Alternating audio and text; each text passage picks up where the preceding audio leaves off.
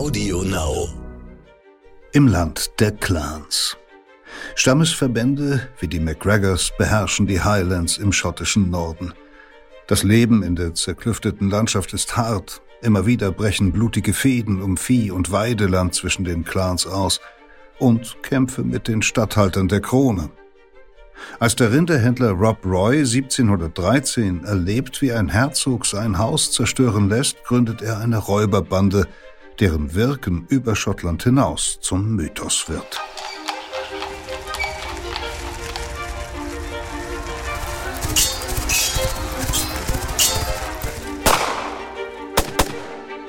Verbrechende Vergangenheit. Ein Crime-Podcast von Geo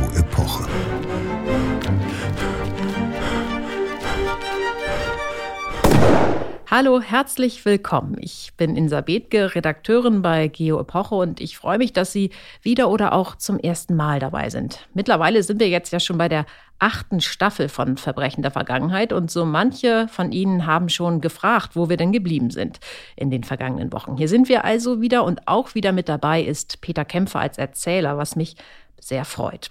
Einen kleinen Hinweis muss ich noch loswerden, bevor es dann losgeht. Bitte stellen Sie sich darauf ein, dass neue Folgen von Verbrechen der Vergangenheit ab sofort nicht mehr wie bisher im Zwei-Wochen-Rhythmus rauskommen, sondern wir erscheinen ab jetzt monatlich und zwar an jedem zweiten Freitag eines Monats. Die Produktion dieses Podcasts ist wirklich sehr zeit- und arbeitsintensiv und ich hoffe sehr, dass Sie für diesen Schritt Verständnis haben und Verbrechen der Vergangenheit die Treue halten.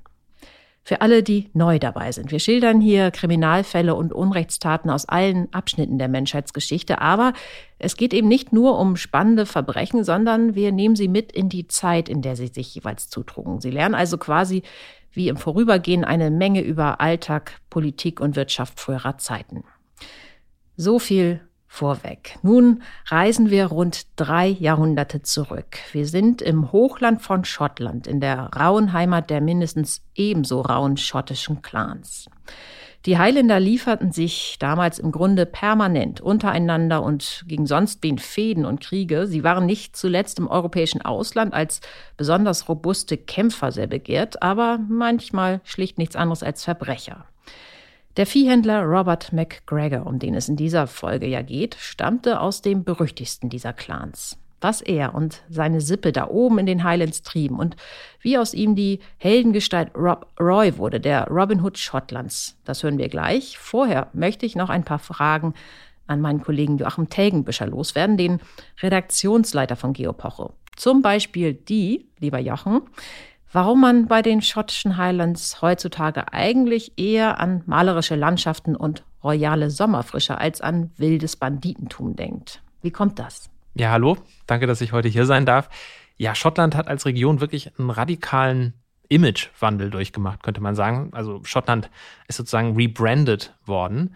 Äh, und wenn jetzt die englischen Könige des 18. Jahrhunderts sehen könnten, dass ihre Nachfahren heute im Kilt auf Schloss Balmoral posieren, dann wäre ihnen wahrscheinlich vor Schreck die Krone vom Kopf gerutscht, äh, weil für die sie waren Schottenmuster und auch der Dudelsack äh, ja so Markenzeichen äh, gefährlicher Rebellen, die ihnen den Thron ja, rauben wollten. Mhm. Kilt, sag mal kurz, was hat es damit eigentlich auf sich? Das ist ja vielleicht das Erste, was man so vor Augen hat, wenn man an einen Schotten denkt, dieses Karo-Muster. Ja, das mit den Karo-Mustern, das kann man ganz leicht erklären. Das kommt einfach zustande, wenn man äh, mit verschiedenfarbigen Fäden webt. Und ähm, äh, Schottland ist ja bekannt für seine Wollstoffe, ne? Tweed zum Beispiel, feiner Zwirn. Und weil jeder Clan damals ein eigenes Muster hatte, waren diese, ja, diese Schottenmuster auch so eine Art Markenzeichen für die unterschiedlichen Clans. Tartans nennt man die auch, mhm. hat der eine oder andere vielleicht auch schon mal gehört. Der Kilt, wie wir den heute kennen und wie ihn vielleicht auch der Duke of Edinburgh getragen hat oder Prince Charles, der hat sich allerdings erst im 18. Jahrhundert entwickelt. Und zwar aus dem wichtigsten Kleidungsstück der Schotten. Das war so eine Allzweck-Wolldecke, Plate genannt. Das war Mantel, äh, Gewand, auch Schlafsack in einem. Picknickdecke? Ja, Picknickdecke ähm, und wahrscheinlich auch, ja. Und äh, für die Engländer war aber dieses Plate äh, ein furchterregender Anblick. Es klingt verrückt, aber Kilt und Dudelsack waren sogar zeitweise verboten auf der Insel. Und äh, erst als die Engländer dann äh, das Hochland befriedet hatten. Befriedet heißt aber, dass sie da keineswegs mit friedlichen Mitteln vorgegangen sind, vermute ich. Überhaupt nicht das war sehr blutig und darüber werden wir, glaube ich, gleich noch ein bisschen was hören, weil Rob Roy, der Robin Hood der Highlands, war auch zum Teil in diese Kämpfe verwickelt. Aber der wirklich entscheidende Einschnitt war eine gewaltige Umsiedlungsaktion. Das waren die sogenannten Highland Clearances im 19. Jahrhundert. Äh, kann man, glaube ich, auf Deutsch übersetzen, die Räumung des Hochlands. Da haben dann die Großgrundbesitzer die Kleinbauern von ihrem Land vertrieben, um Platz für Schafe zu schaffen. Schottland oh. ist ja ein, heutzutage ein großes äh, Schafzuchtland.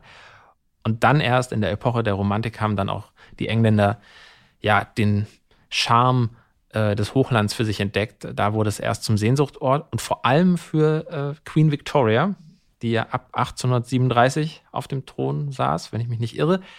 Die hat sich 1853 Schloss Balmoral errichten lassen, Sommerresidenz äh, in den Highlands. Und da hat sie sich ja ganz dem Schottentum hingegeben. Ähm, sie hatte ja sogar auch einen Lieblingsdiener, John Brown, das war ihr ganz persönlicher Highlander. Möglicherweise hatte sie sogar eine Affäre mit ihm. Bewiesen ist nichts. Und das wäre, glaube ich, auch Stoff für einen anderen Podcast. Du hast ja in einer anderen Folge dieses Podcasts, nämlich in der Folge über Maria Stuart, ähm, schon mal über Schottlands Schicksal berichtet. Ähm, diese Maria ist übrigens nicht zu verwechseln mit der Maria, die gleich noch in der Geschichte vorkommt. Da muss man aufpassen. Da haben wir erfahren, dass Jakob, der Sohn von Maria Stuart, im Jahr 1603 auch den englischen Thron bestiegen hat. Wie ging es dann danach weiter? Willst du die Kurzfassung? Ja. Nicht gut, überhaupt nicht gut, äh, weil Jakobs Sohn und Nachfolger Karl I., der wollte seine Macht weiter ausbauen, der glaubte an dieses ja, göttliche Recht der Könige, wollte möglicherweise sogar so eine absolutistische äh, Monarchie errichten, so wie seine französischen Kollegen äh, das auf dem Kontinent hatten. Und das hat aber zu einem heftigen Konflikt mit dem Parlament geführt und ähm, an dessen Ende der König seinen Kopf verlor. Genau, ich wollte es gerade sagen. Äh, 1649 ist er hingerichtet worden und dann England wurde Republik. Mhm. Oliver Cromwell war sozusagen da der mächtige Mann im Staate. Das hat aber nicht lange gedauert, mhm. weil äh, nur gut zehn Jahre später ist den Stuarts ein Comeback gelungen. Und diese Erfahrung, würde ich sagen, hat die Familie geprägt. Also die haben gelernt, es lohnt sich nicht gleich aufzugeben, sondern Ne? Es bietet sich vielleicht nochmal eine zweite Chance. Und als sie 1688 dann erneut von der Macht vertrieben worden sind, wie genau, das hören wir, glaube ich, gleich, da haben sie dann einfach vom Exil aus äh, weiterhin nach der Krone gestrebt. Und ihre Anhänger nannte man Jakobiten, ne, König Jakob. Mhm. Und in Schottland gab es besonders viele davon. Warum das? Das hatte mehrere Gründe. Ein Grund ist sicherlich, haben wir ja eben auch gehört, die Stuarts waren ja ursprünglich eine schottische Dynastie und äh, ihr Rückhalt im Norden, also vor allem auch in den Highlands, äh, war dementsprechend stark. Und auf der anderen Seite waren die Schotten, vor allem die Schotten im Hochland, überhaupt nicht äh, damit einverstanden, dass die Zentralmacht in London jetzt auch diese weiter entfernten Regionen unter ihre Kontrolle bringen wollten. Und ähm, ja, das ist nämlich dann genau die Zeit, äh, in der dann Rob Roy auch seine legendären Taten vollbracht hat. Mhm, in der Zeit ähm, wurden Schottland und England ja beide vom König in London aus regiert, aber waren sie eigentlich damals auch schon ein Land? Also ab 1707 waren sie das, da waren sie ein Land. Vorher waren sie zwei Königreiche, die aber von der gleichen Person, Personalunion ist ja das Fachwort, regiert worden sind. Und dieses Jahr 1707, das war sowas wie das Geburtsjahr des Vereinigten Königreichs, wie wir es ja auch noch kennen. Rob Roy hat das damals mitbekommen, der war Mitte 30, als das schottische Parlament einer Fusion mit England zugestimmt hat. Und es hat sich damit ja selber abgeschafft. Mittlerweile gibt es wieder eins, aber das ist ja, glaube ich, erst in den 1990ern wieder ähm, gekommen. Zur Vorgeschichte dieser Vereinigung, da gehört übrigens auch eine historische Blamage der Schotten. Erzähl, was ist da passiert? Ja, die Schotten äh, sind einem windigen Typen, einem Banker, auf den äh, Leim gegangen. Äh, genauer gesagt haben sie Unsummen in das Lieblingsprojekt eines gewissen William Patterson investiert. Der hat ihn nämlich von einer möglichen schottischen Kolonie im heutigen Panama vorgeschwärmt. Ein todsicheres Geschäft. Ja, äh, nein, war es nicht, weil nämlich diese Gegend war ein menschenfeindlicher Sumpf und für eine Besiedlung völlig unbrauchbar. Als das rauskam, war es dann schon zu spät. Äh, Schottland war quasi bankrott, das Geld versenkt. Und da war dann die Vereinigung mit England, dieser Act of Union, quasi der einzige Ausweg. Ne? Ähm, Schottland und England sind verschmolzen. Es war ein rein wirtschaftliches Projekt, kein Herzens. Für manche war das sicherlich auch ein Herzensprojekt, für die Eliten, aber für viele Schotten nicht. Und ich wollte noch sagen, äh, England und Schottland sind verschmolzen und übrigens auch ihre Flaggen, weil da ist auch der Union Jack entstanden, zumindest in einer Vorform, weil ja das weiße Andreaskreuz der Schotten und das rote Georgskreuz der Engländer sozusagen übereinander gelegt werden. Und das ist ja Teil des Union Jacks. Später ist dann auch noch die irische Fahne dazugekommen. Aber das war ein wichtiger Moment. Du hast eben den langen Atem der Stuarts erwähnt. Ihren Thron haben sie dann aber nicht zurückbekommen, oder? Nein, aber sie haben es sehr, sehr lange versucht. Sie waren sehr hartnäckig. Und zwar haben sie es bis in die 1740er Jahre versucht, die Krone zurückzugewinnen. Dann haben sie allerdings 1746 bei Culloden eine Niederlage erlitten und dann war wirklich Schluss mit den Comeback-Träumen. Das Datum kann man sich übrigens merken, wenn man vielleicht mal zu einer Quizshow eingeladen ist, vor allem in England, da wird das öfters mal gefragt, weil das war das letzte Mal, dass eine Schlacht auf britischem Boden stattgefunden hat. Mhm, das war nach Rob Roys Tod. Und wir hören gleich noch mehr davon, äh, dass der Widerstandswille der Highlander auch danach noch nicht gebrochen war. Aber mit dieser letzten Schlacht, die du eben angesprochen hast, äh, war es dann vorbei. Ja, da war es dann vorbei. Und das liegt auch daran, dass die britische Krone ja so dann auf ähm, ja, das Zuckerbrot rausgeholt hat, könnte man sagen, weil sie haben vor allem die äh, Clanchefs mit Adelstiteln bestochen. Die stiegen also mhm. auf in der dann britischen äh, Aristokratie. Ja, und dadurch sind sie zu loyalen Anhängern der Monarchie geworden. Und dieses kriegerische Fußvolk, das hat dann bald auch äh, eine tolle Gelegenheit geboten bekommen, nämlich das Empire expandierte ja stark im 19. Jahrhundert und man brauchte Leute, Soldaten, die in Indien und in Afrika und sonst wo für die britische Krone in die Schlacht ziehen. Und da haben sich sehr viele Schotten äh, Ruhm und Reichtum erkämpft. Und die Verklärung der Highlands konnte beginnen. Und die hält ja bis heute an. Über Rob Roy etwa gibt es ja auch einen Hollywood-Film. Ja, mit äh, Liam Neeson mit langen Haaren. Lustiges Detail: dieser Film ist im gleichen Jahr in die Kinos gekommen wie Braveheart der sich ja einem anderen großen schottischen Helden widmet. Also 500 Jahre vorher. 500 Jahre vorher, äh, dem Freiheitskämpfer William Wallace. Und auch lustig, beide Male hat ein Nicht-Schotte die Hauptrolle gespielt. Mel Gibson ist ja Australier, Liam Neeson ist Nordire. Und vielleicht gibt es ja irgendwann mal ein Remake. Ähm, ich hätte da schon einen Vorschlag für die Besetzung. Ähm, und zwar? Ewan McGregor. Mhm. Er ist Schotte und ähm, der Nachname McGregor war übrigens auch mal per Gesetz verboten. Aber hört selbst. Ja, machen wir gleich. Vielleicht sind diese beiden McGregors am Ende ja womöglich noch verwandt. Möglicherweise, das müsste man mal erforschen. Gut, vielen Dank, äh, Joachim, dass du hier warst. Und jetzt hören wir, wie an einem Abend des Jahres 1716 ein Gutsverwalter in den Highlands Besuch von Rob Roy und dessen Leuten erhält. Im Land der Clans. Eine historische Reportage von Irene Stratenwert. Es liest Peter Kämpfe. Es ist der Abend des 20. November 1716. Dunkelheit liegt über dem Weiler Chapeler Roch im schottischen Hochland. Nur aus den Fensterlöchern eines Bauernhauses dringt das flackernde Licht einiger Talgkerzen nach außen. In seiner Karte sitzt der Gutsverwalter John Graham of Killern und zählt Geld. Die gesamte Jahrespacht hat er von den Bauern der Umgebung kassiert, 500 Pfund Sterling, genug um 500 Rinder zu kaufen. Seinem Dienstherrn, dem Herzog von Montrose, gehören riesige Ländereien in den südlichen Highlands, doch der Aristokrat widmet sich lieber politischen Ämtern in Glasgow und London. Die Aufsicht über seinen Besitz überlässt er Männern wie Kildern. Der Verwalter hält sich nur für wenige Tage in dieser unwirtlichen Gegend auf. Gerade hat er die letzten Abgaben kassiert, die Bauern, die ihre Pacht bei ihm bezahlt haben, lassen an der Feuerstelle die Whiskyflasche kreisen. Doch plötzlich hallt Lärm durch die Dunkelheit, gefolgt von einem schrillen Alarmschrei. Geistesgegenwärtig steckt Killan das Geld und seine Papiere in einen Sack und schleudert ihn nach oben auf den offenen Dachboden. Dann klirren Fensterscheiben, stürmen Gestalten mit Schottenmützen durch die Tür, Waffen in den Händen.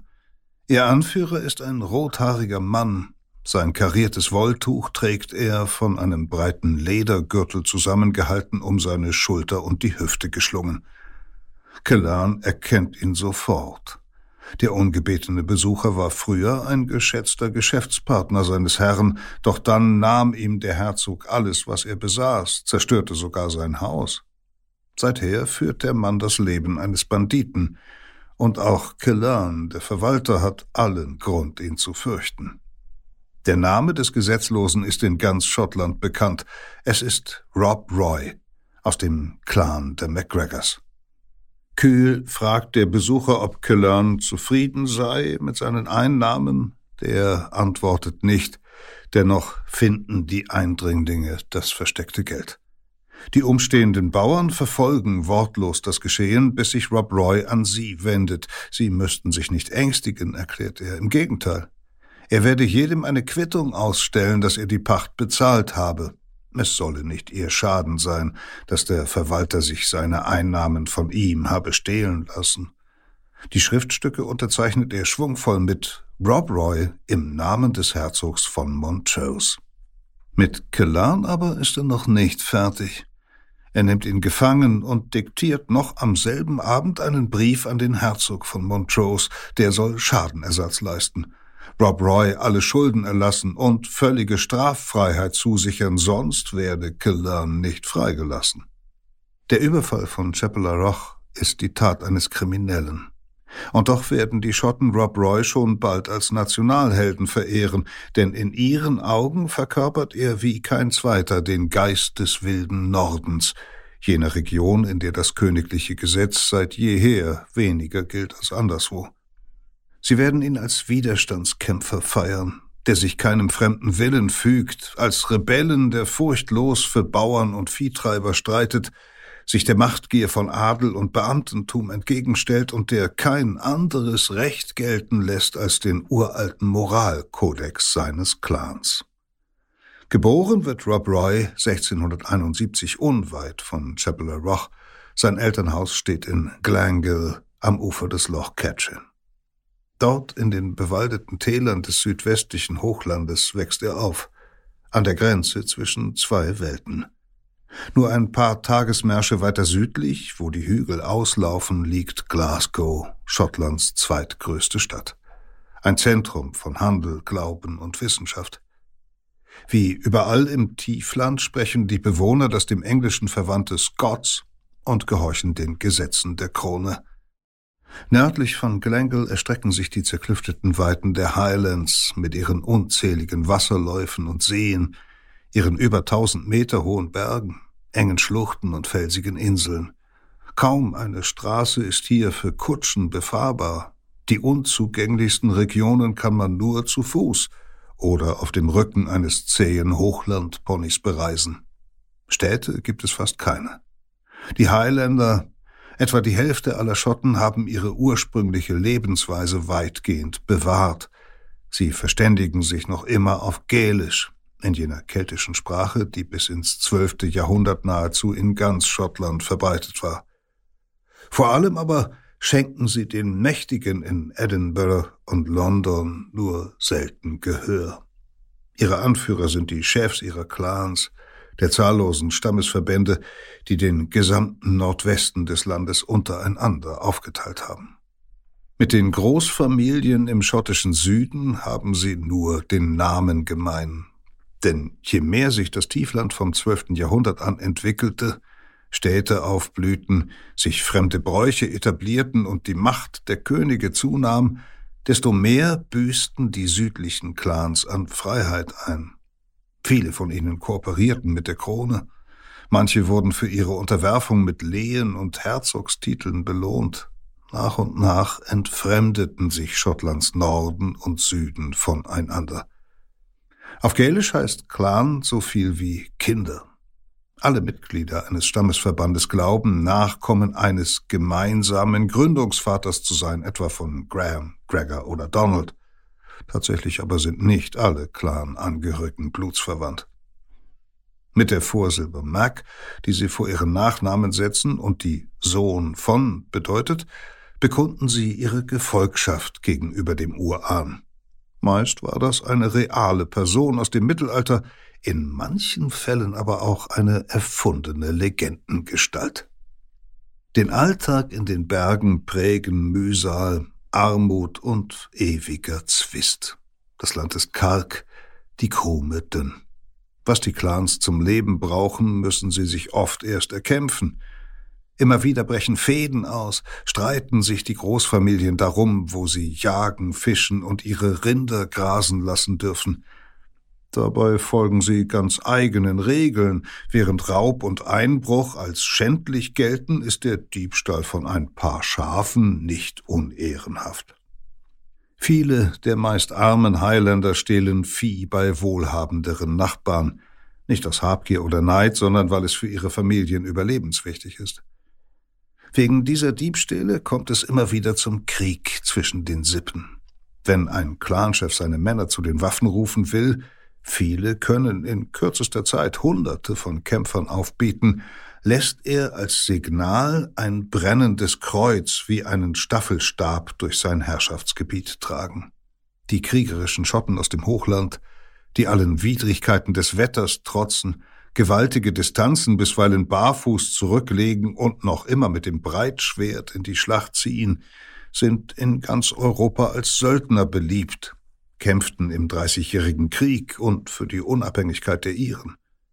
Daheim jedoch sind manche Clans zur Mitte des 17. Jahrhunderts kaum mehr als Verbrecherbanden, auch weil die alten Hierarchien im Hochland weitgehend zerbrochen sind. Jahrhundertelang war keine Stammesgemeinschaft mächtiger als die MacDonalds, die Lords of the Isles, kontrollierten von den Hebriden aus weite Teile der Region und sorgten für Stabilität in der nördlichen Wildnis. Als aber ihre Macht um 1500 schwand, eskalierten die Rivalitäten zwischen den Clans zu brutalen Kriegen.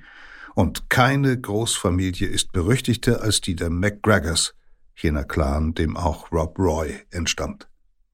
Der Legende nach sind die MacGregors Nachfahren des ersten schottischen Herrschers, Kenneth MacAlpin.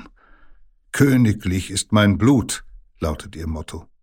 Im 16. Jahrhundert allerdings beginnen schwierige Zeiten für die Sippe, denn 1562 entbrennt eine brutale Fehde zwischen den MacGregors und ihren Nachbarn im südwestlichen Hochland, den Campbells, mit katastrophalen Folgen für die MacGregors. Sie werden aus ihren drei angestammten Tälern vertrieben und sind fortan ein Clan ohne Land. Die Kinder des Nebels nennen die Menschen sie. Die MacGregors schlagen sich als Viehdiebe durch. Sie folgen ihren eigenen Gesetzen, zu denen auch das Gebot der Blutrache gehört. Als 1589 ein königlicher Beamter einige Wilderer aus dem Clan zum Tode verurteilt, lässt dessen Chef ihn kurz darauf ermorden. Schon bald wecken die Verbrechen der räuberischen Highlander den Zorn der Krone, zumal König Jakob VI. ein sehr machtbewusster Monarch ist. Als die MacGregors bei einem Überfall 80 Männer töten, 600 Rinder, 800 Schafe und 280 Pferde erbeuten und bald darauf einen königstreuen Clan in der Schlacht besiegen, beschließt der Herrscher, die Sippe zu bestrafen. Am 3. April 1603 lässt Jakob den Namen MacGregor per Gesetz verbieten. Der Clan sei wölfisch und kriminell. Er verfügt, dass dessen Mitglieder weder Waffen tragen noch sich öffentlich versammeln dürfen. Das Oberhaupt der Familie und fünf seiner Männer sterben in Edinburgh auf dem Schafott, weil sie sich weigern, ihren Namen abzulegen. Wie ihnen ergeht es allen MacGregors, die sich nicht umbenennen. In Schottland wird Jagd auf sie gemacht.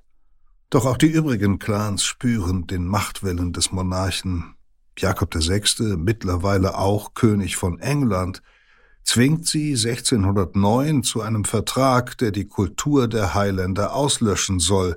Er verpflichtet die Clanchefs dazu, ihre Söhne ins Tiefland zur Schule zu schicken, damit sie Englisch lernen.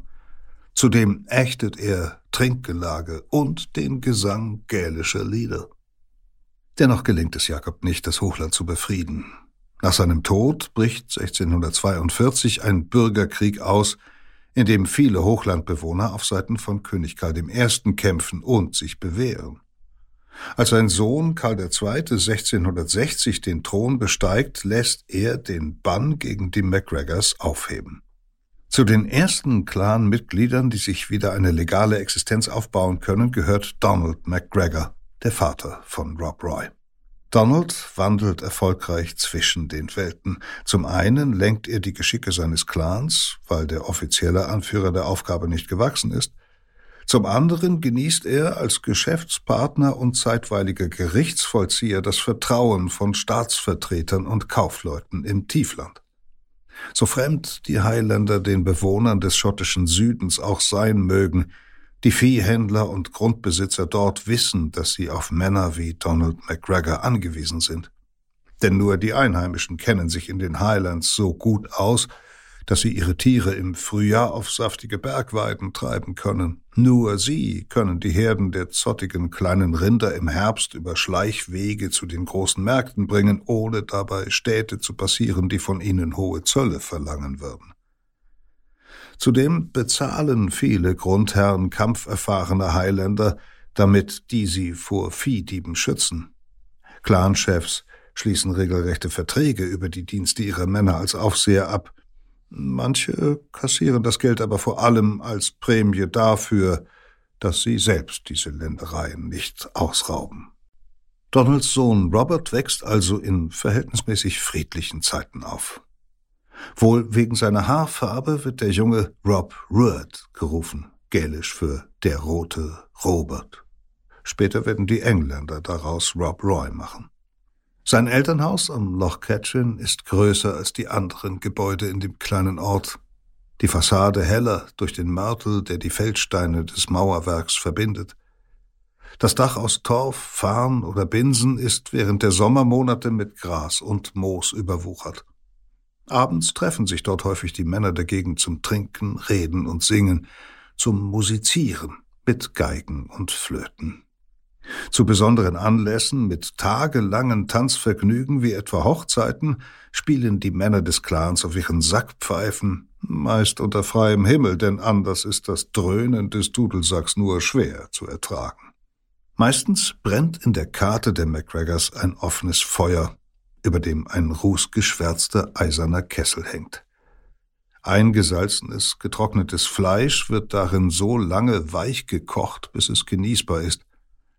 Eintopf ist die Familie aus einer einzigen Schüssel, in die jeder seinen Löffel taucht. Größere Fleischstücke und Knochen nehmen sie in die Hand, um sie abzunagen. Der Rauch zieht durch ein Loch im Dach ab. Ziegen und Kühe stehen mit im Haus, nur durch eine Bretterwand von den Bewohnern getrennt. Hühner und anderes Federvieh laufen zwischen den spielenden Kindern herum, die selbst bei größter Kälte stets barfuß gehen. Auch die erwachsenen Highlander tragen nur selten Schuhe. Ihr wichtigstes Kleidungsstück ist ein langes, kariertes Wolltuch, das sie sich um den Oberkörper wickeln. So wird es beim Durchqueren von Wasserläufen und regenfeuchten Wiesen nicht nass. Dieses Plate mit Urin gespült und mit pflanzlicher Farbe gefärbt, dient ihnen abends auch als Schlafsack oder Zelt. Als kleiner Junge tobt Rob Roy mit den Nachbarskindern herum, lernt schwimmen und angeln, übt Spuren lesen und fechten mit einem Stock. Dreckig und zerlumpt durchstreifen die Kinder ihre Umgebung, bis sie sich auch im schlimmsten Wetter zurechtfinden. Die Söhne höher gestellter Clanmitglieder gehen gemeinsam zur Schule kauern dort auf dem Erdboden, um Lesen, Schreiben, Rechnen und Englisch zu pauken. Als Rob zwölf Jahre alt ist, schicken ihn seine Eltern wohl zur Universität nach Glasgow, wo er Vorlesungen in Philosophie, Logik und Griechisch hört. An der Seite seines Vaters lernt der Jüngling, sich städtisch zu kleiden und wie ein Geschäftsmann aufzutreten. Ausgerechnet jetzt, da er zum Mann heranwächst, spitzt sich die politische Lage in Schottland erneut zu, und schon bald wird Robert MacGregor in seine erste Schlacht ziehen. Auslöser der Krise ist Jakob VII., seit 1685 König über England als Jakob II. und Schottland. Der Monarch aus dem Hause Stuart herrscht zwar über ein weitgehend protestantisches Reich, folgt aber der päpstlichen Lehre, als seine katholische Frau 1688 einen Erben gebiert und eine altgläubige Dynastie zu entstehen droht, rebellieren vor allem seine protestantischen Untertanen in England. Nach einer kurzen, unblutigen Revolte zwingen sie den Monarchen zur Flucht nach Frankreich und ersetzen ihn durch seine protestantische Tochter Maria und deren Ehemann Wilhelm von Oranien. Unter den Clans des Hochlands ist dieser Machtwechsel äußerst umstritten. Viele von ihnen fühlen sich den Stuarts, einer ursprünglich schottischen Dynastie, trotz aller Konflikte noch immer verbunden. Vor allem aber fürchten sie, dass das neue Regime ihnen Freiheiten rauben wird. Auch Rob Roys Vater denkt so, und er sieht sich an den Treueschwur, den er einst auf die Stuarts abgelegt hat, gebunden. Gemeinsam mit dem inzwischen 18-jährigen Robert schließt er sich den Jakobiten an, Anhängern des geflohenen Monarchen, die den Thron mit Waffengewalt zurückerobern wollen. Im Sommer 1689 stellen sich die beiden gemeinsam mit 2700 Kriegern am Pass von Cranky, einem Tor zu den Highlands, der Armee des neuen Regimes entgegen und siegen. Doch der Triumph ist von kurzer Dauer. Nur Wochen später erleiden die Highlander eine schwere Niederlage. Wilhelm von Oranien bleibt an der Macht. Für ihre Aufsässigkeit zahlen die MacGregors einen hohen Preis. Donald wird 1690 ins Gefängnis von Edinburgh gesperrt. Seine Frau stirbt kurz darauf, wohl auch aus Kummer über das Schicksal ihrer Familie. Als Donald nach zwei Jahren freikommt, ist er ein kranker, gebrochener Mann. Nun fällt Rob Roy die Rolle des Sippenoberhaupts zu. Seinen Familiennamen darf er jedoch nicht mehr tragen. Er wird von der Krone ein zweites Mal verboten. Wilhelm von Oranien setzt den Clans des Hochlands ein Ultimatum. Wer ihm nicht bis zum 1. Januar 1692 die Treue schwört, dem droht der Tod. Alle Anführer beugen sich. Nur der Chef einer kleinen Sippe aus dem abgelegenen Tal von Glancoe legt den Eid wegen eines Schneesturms zu spät ab. Ein Formfehler mit schrecklichen Folgen, denn der Krone geht es um Abschreckung, und so entsendet sie bewaffnete Häscher nach Glancoe. Die Soldaten lassen sich dort von den arglosen Bewohnern bewirten, ehe sie ihren grausamen Befehl offenbaren, die Auslöschung aller Familienmitglieder unter 70 Jahren. 38 Männer, Frauen und Kinder sterben bei dem Massaker. Schlechtes Wetter verhindert, dass noch mehr ermordet werden. Dafür erfrieren viele Flüchtende im Schnee des Berglands. Die Bluttat von Glanco nährt neuen Hass unter den Highlandern. Vorerst aber bleibt ihnen angesichts der englischen Übermacht nichts übrig, als abzuwarten. Rob Roy fügt sich zunächst ebenfalls in die Verhältnisse. Mit 21 Jahren heiratet er Mary, eine entfernte Verwandte. Das Paar lässt sich in Inversnaid nieder, unweit von Robs Geburtsort. Dort kommen ihre ersten zwei Söhne zur Welt. Doch Rob kann seine Familie nur mühsam ernähren. Eine vierjährige Schlechtwetterperiode löst eine verheerende Hungersnot aus. Tausende Menschen sterben, doch mehr ziehen bettelnd von Dorf zu Dorf oder wandern nach Amerika aus. Rob und Mary müssen Nesseln kochen und Schnecken essen, um zu überleben. Erst um 1700 wird es besser. Der junge Viehhändler hat mit seinem Geschäft Erfolg, erwirbt eigenes Land. Mary bringt einen weiteren Sohn zur Welt, während Rob oft wochenlang unterwegs ist, um große Viehherden bis nach England zu verkaufen. Bald macht Rob zudem gute Geschäfte mit dem Besitzer der benachbarten Ländereien. Im Schloss Buchanan residiert mittlerweile der junge Marquis von Montrose, der 1707 zum Herzog ernannt wird, weil er die Union mit England unterstützt. Einen tüchtigen Viehhändler, Treiber und Züchter wie Rob Roy kann Montrose gut gebrauchen. Doch zeigt er ihm stets, wer von ihnen beiden der Mächtigere ist – so leiht er seinem Nachbarn zwar Geld, lässt sich dafür aber dessen Land als Pfand überschreiben. Im Frühjahr 1712 ist jedoch plötzlich eine riesige Geldsumme verschwunden, die sich Rob Roy zum Kauf von Rindern geliehen hatte. Er kann seine Kredite bei verschiedenen Geschäftsleuten nicht mehr bedienen. Als Montrose daraufhin sein Land beschlagnahmen will, stellt sich heraus, dass der Highlander es bereits einem entfernten Verwandten überlassen hat. womöglich um es vor Gläubigern zu retten. Daraufhin lässt Montrose ihn in den Zeitungen von Edinburgh als säumigen Schuldner zur Fahndung ausschreiben. Wahrscheinlich sind es die Gerüchte über Robs Verbindungen zu den Jakobiten, die den Herzog dazu bewegen, hart durchzugreifen, denn Montrose, einer der mächtigsten Adeligen Schottlands und Verbündeter des Königshauses, muss verhindern, dass ein Mann, der dem berüchtigten Clan der MacGregors entstammt, den Thronprätendenten in Frankreich finanziell unterstützt. Zudem hat das Königshaus wieder einmal um seine Autorität in Schottland zu kämpfen. Immer mehr Menschen dort erkennen, dass ihnen die Vereinigung mit England wenig eingebracht hat. Die Wirtschaft liegt am Boden. Die Hoffnungen auf lukrative Absatzmärkte in England haben sich zerschlagen. Und so hegen immer mehr Schotten Sympathien für die Jakobiten, die im Untergrund weiterhin auf einen Machtwechsel hinarbeiten. Königin Anna in London, die Nachfolgerin von Wilhelm und Maria, zahlt einigen Clanführern sogar Schmiergelder als Pensionen getarnt, damit sie unter ihren Leuten für Ruhe sorgen. Rob Roy muss wegen des Fahndungsaufrufs untertauchen. Einigen seiner Gläubiger aber teilt er schriftlich mit, er werde seine Schulden so bald wie möglich begleichen. Immer wieder gelingt es ihm, Häschern auszuweichen. Er hat viele Freunde, die ihn bei sich aufnehmen, schützen und versorgen. An einem Märzmorgen im Jahr 1713 bricht Rob Roy mit einigen seiner Gefährten auf nach Inversnade zu seiner Familie.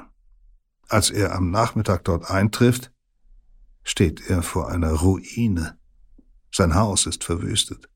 Bettzeug, Möbel, Geschirr und Vorräte sind geplündert. Scherben, Stofffetzen, Holzsplitter liegen schmutzig im Schnee. Das Herdfeuer ist gelöscht, von seinen Tieren keine Spur. Wahrscheinlich hat man sie bereits geschlachtet. Nach dem langen Winter im Stall ist das Vieh so schwach, dass es sich kaum noch auf den Beinen halten kann.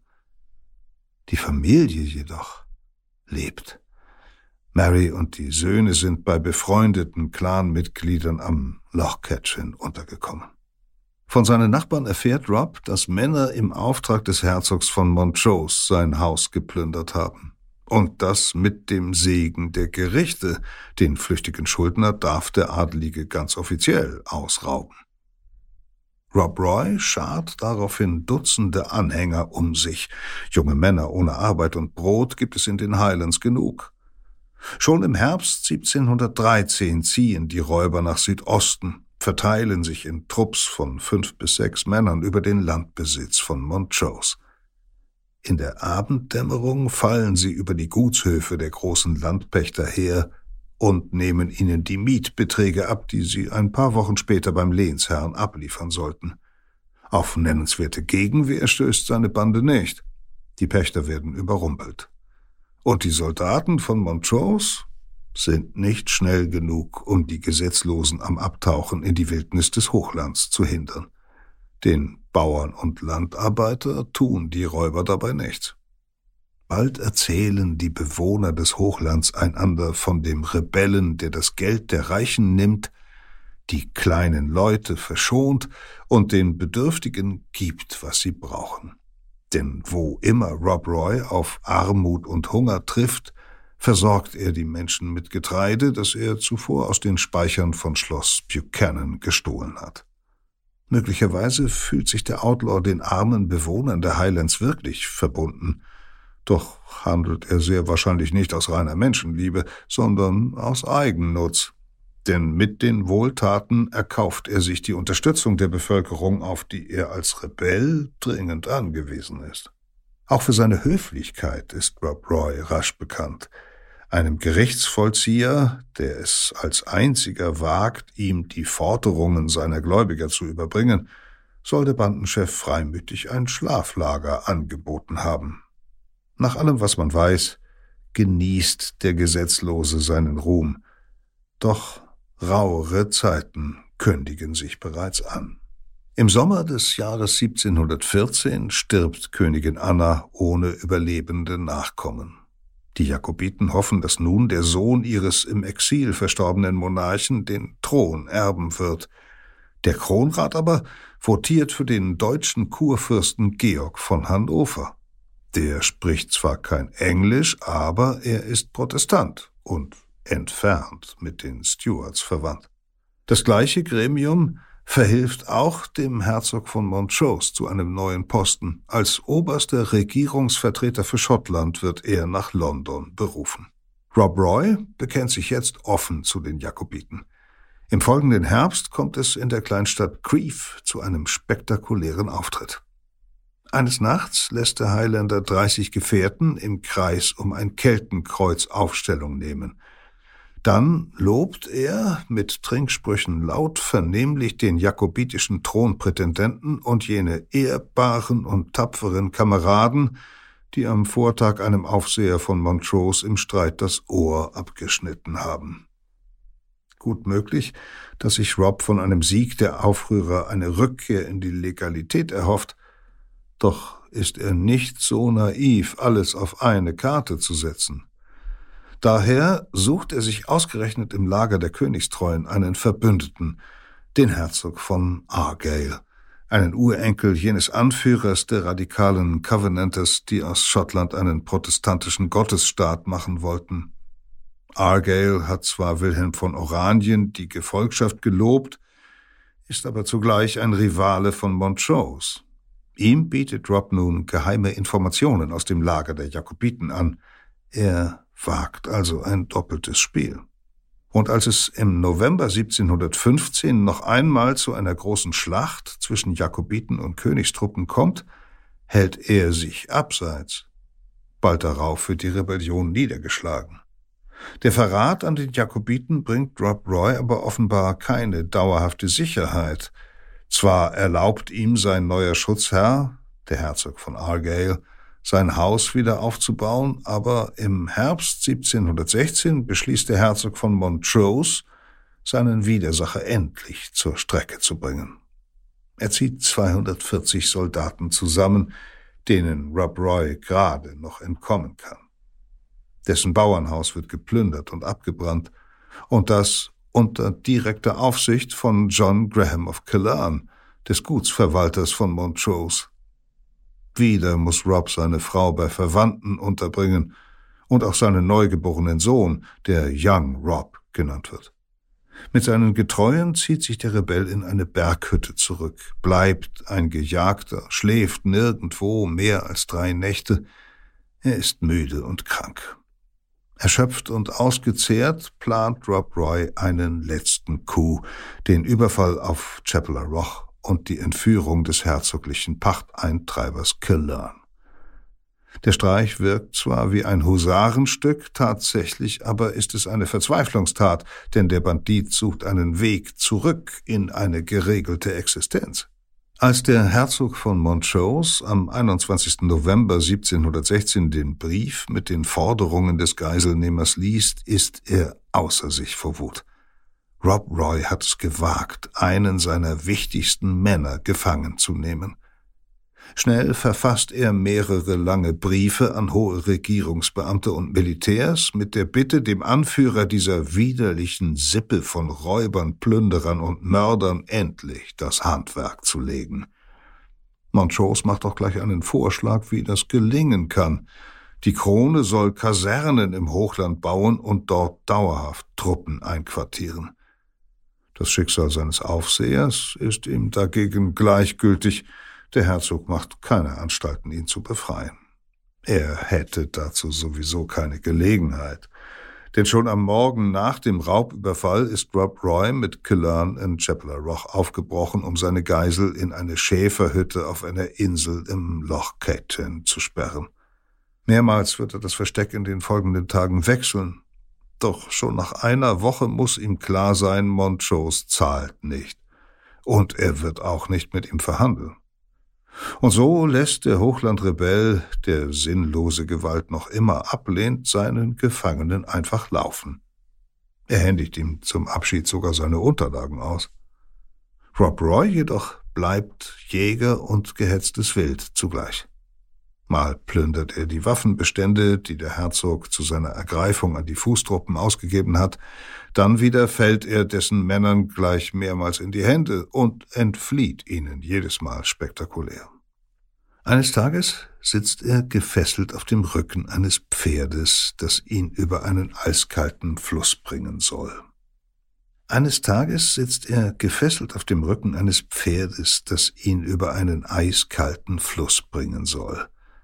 Kein Aufseher bemerkt, wie er heimlich seine Lederfesseln durchtrennt, sich in das dunkle Wasser fallen lässt und wegtaucht.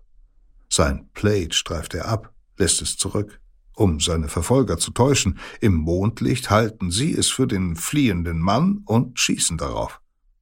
Ein anderes Mal kann er die Gefängniswärter für sich gewinnen, indem er sie großzügig mit Whisky bewirtet, am Tag seiner Flucht sind sie so betrunken, dass sie nicht rechtzeitig bemerken, wie er mit einem Helfer aus dem Kerker entkommt. Doch dann ändert sich die politische Lage.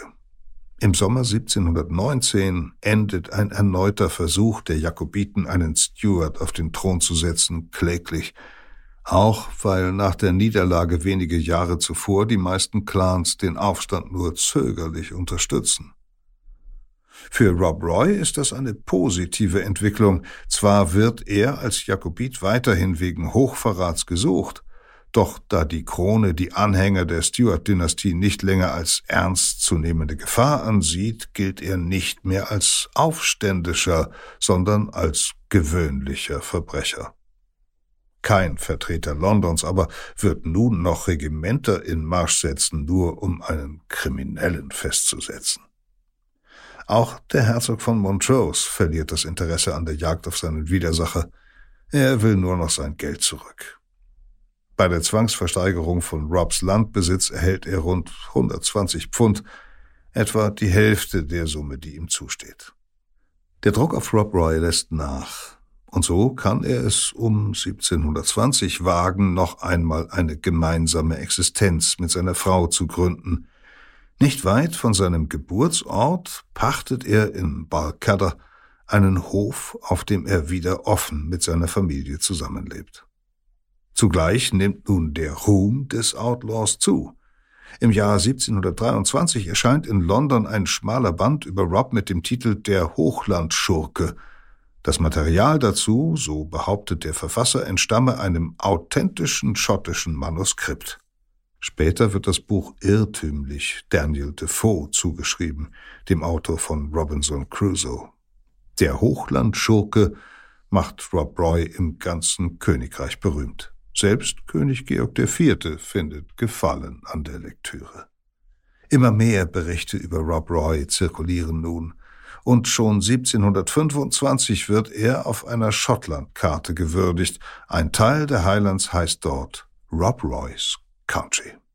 Etwa zur gleichen Zeit kommt es zu einem Treffen mit Montrose. Der hatte zuvor schon verlauten lassen, dass er den Ausgleich mit seinem Feind suche. Über den Ort und den Inhalt ihrer Begegnung allerdings schweigen sich die Chroniken aus. Schließlich im Jahr 1725 folgt Rob Roy mit einigen seiner Gefolgsleute einem Aufruf General Waits, des neuen Oberbefehlshabers in Schottland, an alle Männer im Land ihre Gewehre und Schwerter abzugeben. Der einstige Rebell unterwirft sich dem General und schwört fortan ein gesetzestreues und untertäniges Leben zu führen. Im Gegenzug wird die Anklage wegen Hochverrats gegen ihn fallen gelassen. General Wade verfolgt eine groß angelegte Strategie, um die Clans endlich zu befrieden. Bis 1740 lässt er die Highlands mit einem Netz von Straßen und Festungen überziehen und so der Kontrolle der königlichen Armee unterwerfen. So wie Montrose es gefordert hat. Der Herzog lebt noch bis 1742. Rob Roy verbringt seine letzten Jahre an der Seite seiner Frau in Balcadder. Mit 63 Jahren stirbt er dort Ende Dezember 1734. Sorgen bereiten ihm zuletzt nur seine Söhne. James und Bruder Ranald werden Viehdiebe und Schutzgelderpresser und treten noch weitaus brutaler auf als ihr Vater. Und Robin, der Nachzügler, wird wegen seiner Missetaten gar gehängt. Dennoch muss es in diesen Jahren vielen erscheinen, als seien die Highlands endlich zur Ruhe gekommen, als sei der uralte Widerstandswille der schottischen Clans erlahmt. Der starke Staat, in den die Herrscher aus dem Hause Hannover das britische Königreich verwandelt haben, sorgt nun auch im Norden für ungewöhnlich friedliche Verhältnisse. Statt Rebellionen anzuführen, streiten sich die Clanchefs lieber um Posten in Edinburgh oder London. Und doch, noch folgen ihnen tausende Männer, noch ist ihr Selbstbewusstsein nicht gebrochen, noch könnten sie einen letzten Freiheitskampf gegen die Krone wagen. Alles, was ihnen fehlt, ist ein charismatischer Anführer. Peter Kämpfe las Im Land der Clans, ein Text, der in der Geo-Epoche-Ausgabe Schottland erschienen ist. Falls Sie diese oder eine der anderen in diesem Podcast präsentierten Geschichten nachlesen möchten, dann können Sie das bequem und für kleines Geld unter geo-epoche.de tun. Unser Digitalangebot Geopoche Plus, das Sie dort finden, bietet Zugang zu aber hunderten Reportagen aus der gesamten Menschheitsgeschichte und Sie können dort auch in ganzen Ausgaben blättern. Hier bei Verbrechen der Vergangenheit geht's, wie eingangs erwähnt, nicht in zwei, sondern in vier Wochen weiter. Und zwar mit einem spektakulären Mordprozess im alten Rom, in dem der später berühmteste Redner Roms seinen ersten großen Auftritt hat, Marcus Tullius Cicero. Audio Now.